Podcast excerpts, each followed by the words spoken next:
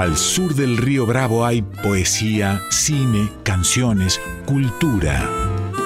En Folclórica 987, Latinoamérica, una hora dedicada a los asuntos de la patria grande con Nora Massi.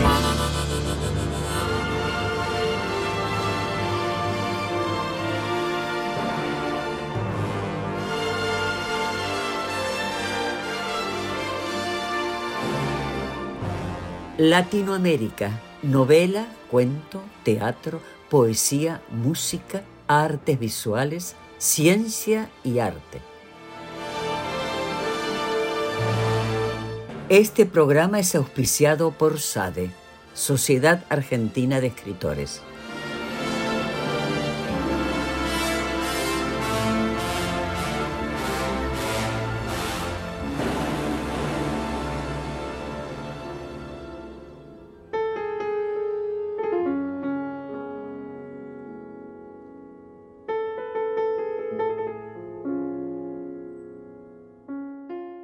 Hoy el cuento y la música.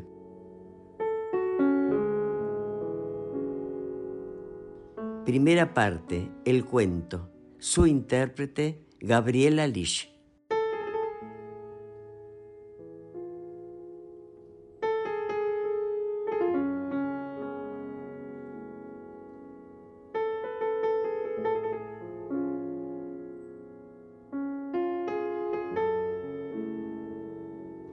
Mi nuevo amor, Eve Uhart. Tengo un amor nuevo y con él aprendí muchas cosas. Por ejemplo, los límites. Tantos años de ir a lo del psicoanalista para escucharlo repetir siempre, pero usted se tira a la pileta sin agua. A mí esa frase me producía consternación, porque una pileta sin agua es de lo más triste que hay. O si no, me decía, hágase valer, Usted tiene una imagen muy deteriorada de sí misma. Usted es inteligente, es creativa. Eso a mí me daba como un destello de valor por un momento y después me sonaba a consuelo, como cuando alguien presenta a otra persona, a un tipo o a una tipa impresentables y para arreglarlo dicen es historiador o viajó a Tánger y como yo creo que lo que siento es verdadero amor, no necesito ni ser linda, ni ser creativa, ni viajar a Tánger. Él me quiere por lo que soy. Y no le importa si soy un poco vieja, porque es como que no registrara esas cosas. Para mi asombro, me quiere sin condiciones. Con él aprendí la expresión de la mirada, que vale por mil palabras. No me asusta si en sus ojos veo una pizca de odio. Sé que no es hacia mí como yo suponía antes, o tal vez el análisis anterior haya hecho efecto a posteriori.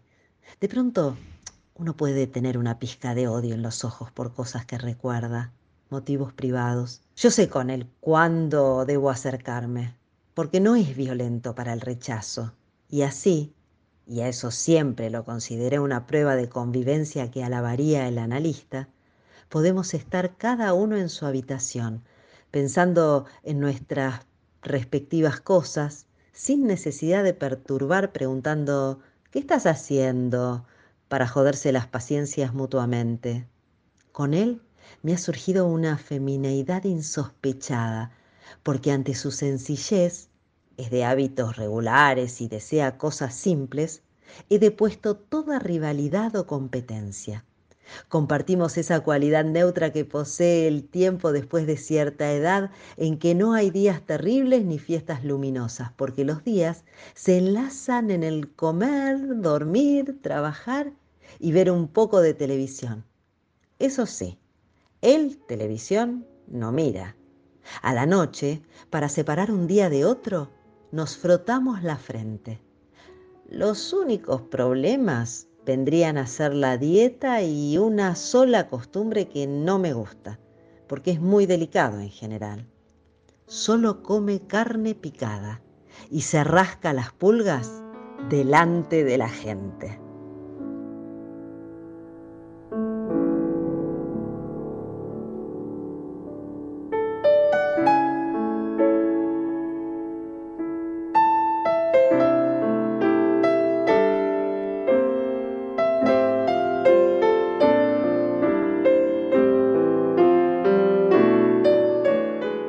Los bomberos, Mario Benedetti.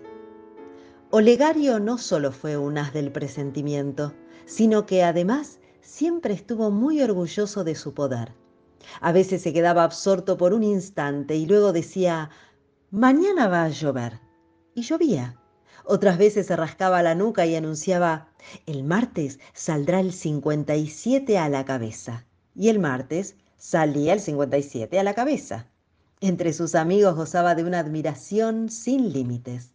Algunos de ellos recuerdan el más famoso de sus aciertos. Caminaban con él frente a la universidad cuando de pronto el aire matutino fue atravesado por el sonido y la furia de los bomberos. Olegario sonrió de modo casi imperceptible y dijo, ¿es posible que mi casa se esté quemando? Llamaron a un taxi y encargaron al chofer que siguiera de cerca a los bomberos. Estos tomaron por Rivera y Olegario dijo, es casi seguro que mi casa se esté quemando. Los amigos guardaron un respetuoso y afable silencio. Tanto lo admiraban. Los hombres siguieron por Pereira y la nerviosidad llegó a su colmo. Cuando doblaron por la calle en que vivía Olegario, los amigos se pusieron tiesos de expectativa. Por fin Frente mismo a la chameante casa de Olegario, el carro de bomberos se detuvo y los hombres comenzaron rápida y serenamente los preparativos de rigor. De vez en cuando, desde las ventanas de la planta alta, alguna astilla volaba por los aires.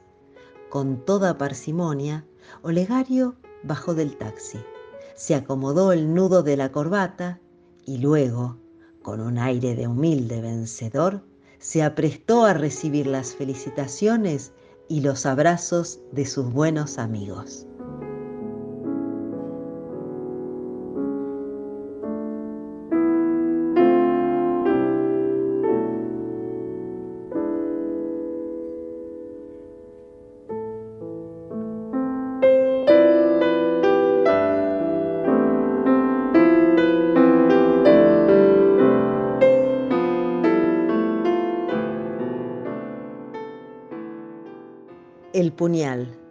Jorge Luis Borges.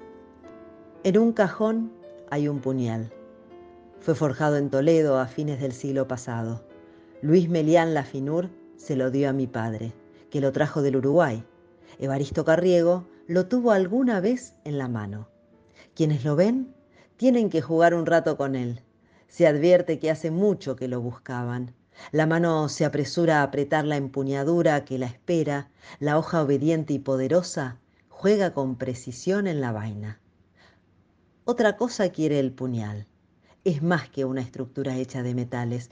Los hombres lo pensaron y lo formaron para un fin muy preciso. Es, de algún modo eterno, el puñal que anoche mató un hombre en Tacuarembó y los puñales que mataron a César. Quiere matar, quiere derramar brusca sangre.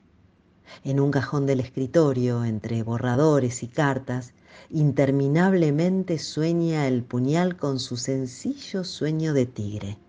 Y la mano se anima cuando lo rige porque el metal se anima, el metal que presiente en cada contacto al homicida para quien lo crearon los hombres. A veces me da lástima, tanta dureza, tanta fe, tan apacible o inocente soberbia, y los años pasan inútiles.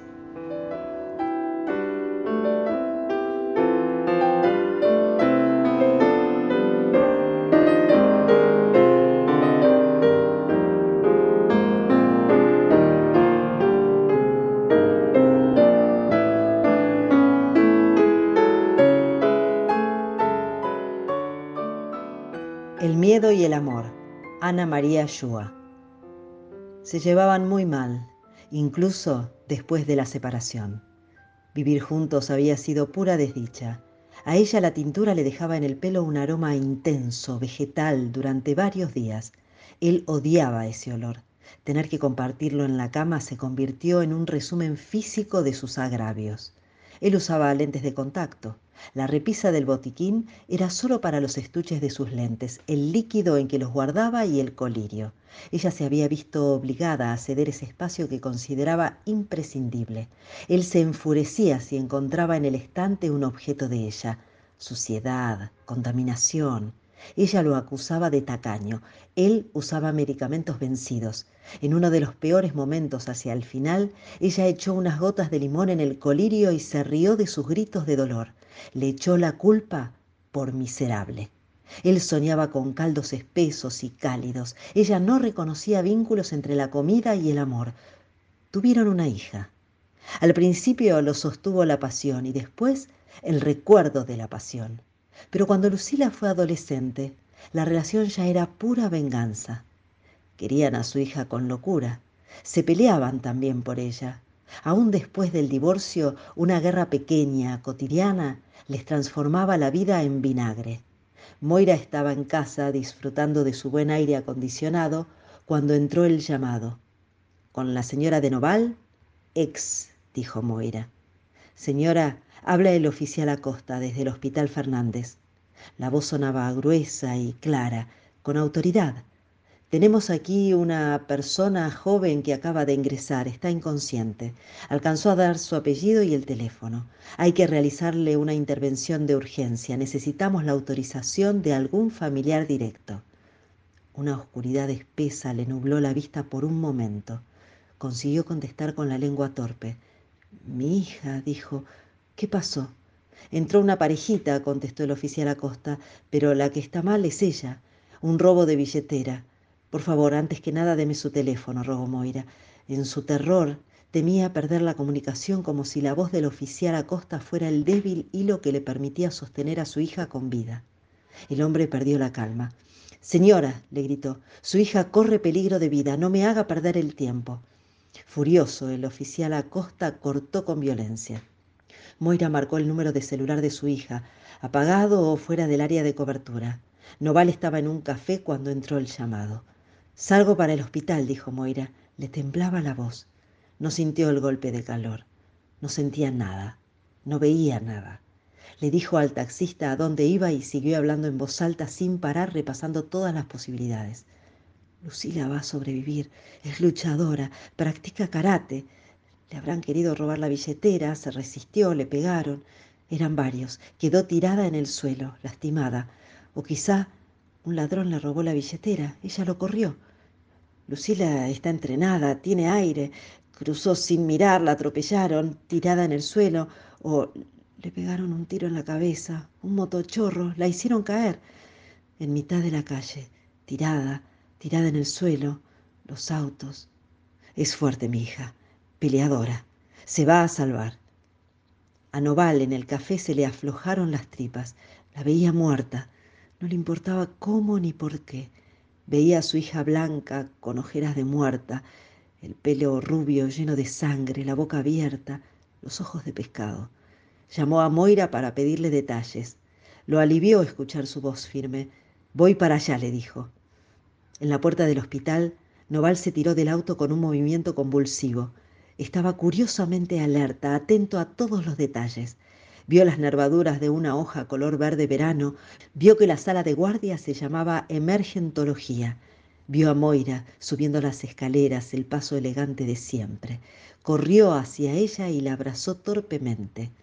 Con la misma torpeza, ella le devolvió el apretón. Llegaron a terapia intensiva, agarrados de la mano, sosteniéndose el uno al otro, tratando de traspasarse esperanza a través de la piel transpirada. Prohibido pasar, decía un cartel y Moira se detuvo mirando desconcertada alrededor. De un tirón, Noval la hizo cruzar las puertas de vaivén. Moira lo admiró. A ella era tan fácil detenerla con palabras escritas. Un médico se estaba quitando los guantes de látex. ¿No ven que estoy trabajando? No entiendo una palabra de lo que están diciendo. Fuera de aquí, dijo el médico. A Moira se le llenaron los ojos de lágrimas. Retrocedieron. Noval respiraba agitado. Una enfermera se les acercó compasiva, los escuchó. De la confusión desesperada dedujo el sentido de sus palabras. No, les aseguro, aquí nada, ninguna chica, ni accidentes, ni oficial Acosta. Vamos a la guardia, dijo Moira. ¿Por qué no me quiso dar su teléfono el oficial? ¿Y si no era el Fernández? Si entendí mal, si se equivocó. Ahora se llama emergentología, dijo él. Yo sé dónde queda. Vamos y no se soltaban. Eran dos, eran más fuertes así. Corrieron por los pasillos eternos. Moira sacó su teléfono. Lucila, dijo. Lucila, Lucila. Marcá, ¿querés? dijo Noval. Lo irritaba la manía de Moira de utilizar todas las posibilidades de la tecnología. Le resultaba intolerable la voz de Moira repitiendo el nombre de su hija. Déjate de gritar y marcá. Pero en ese momento el celular ya obedecía a la voz de su dueña y atendía a Lucila del otro lado. ¿Estás bien? Sí, apagué porque estaba en una clase.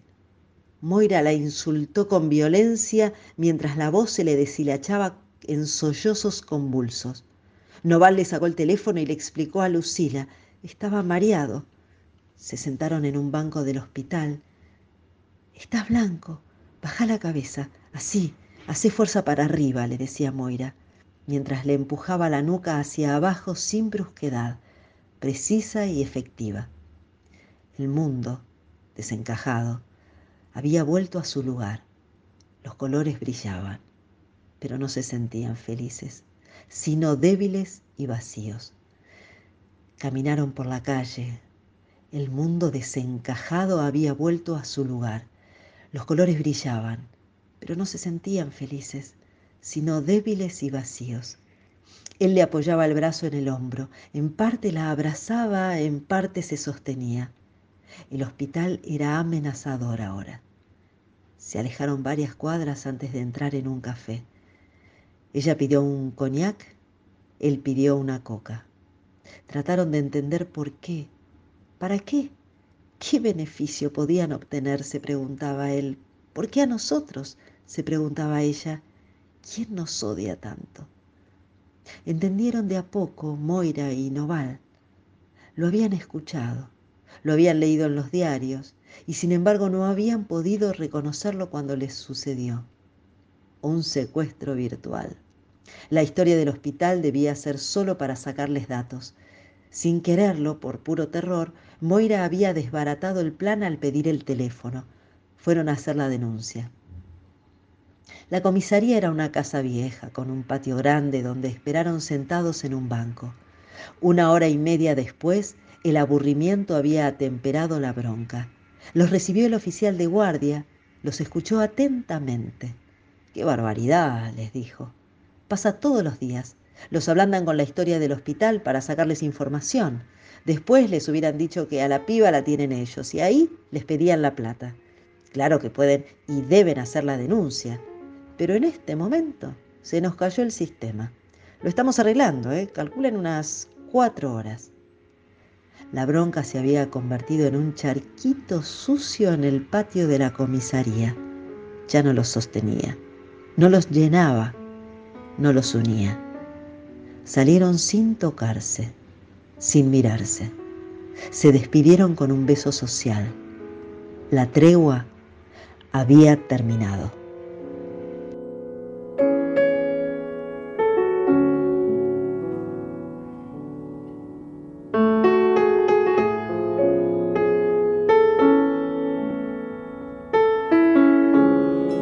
En breves instantes, la música.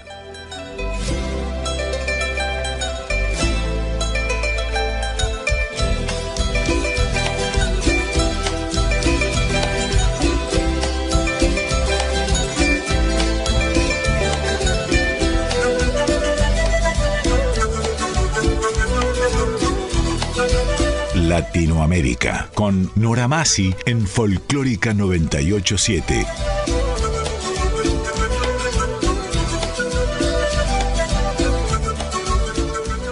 Segunda parte, la música, música andina.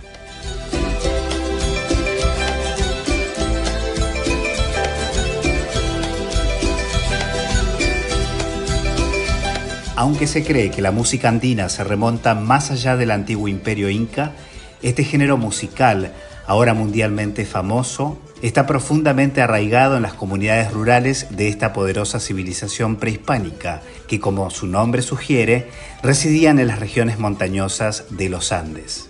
La música andina es hermosa, imita los sonidos de la naturaleza, el cantar de los pájaros, el sonido del agua y el rugido de los animales.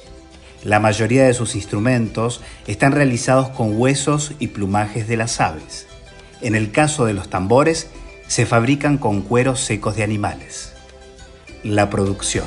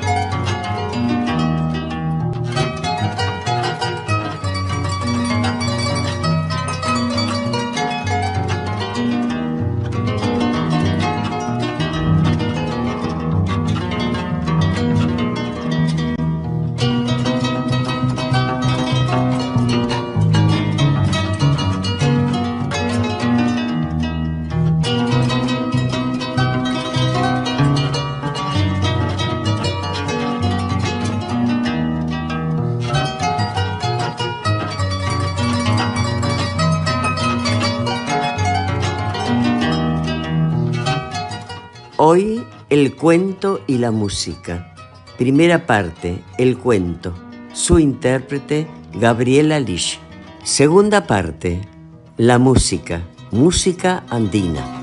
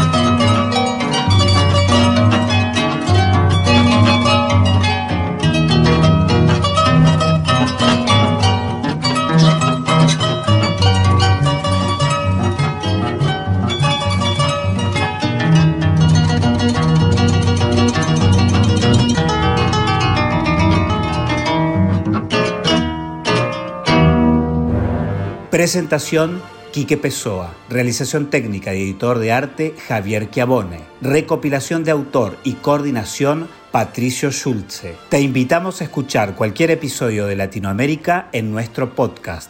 Nos podés encontrar en anchor.fm, Spotify, Google y Apple Podcast, entre otras. Te esperamos.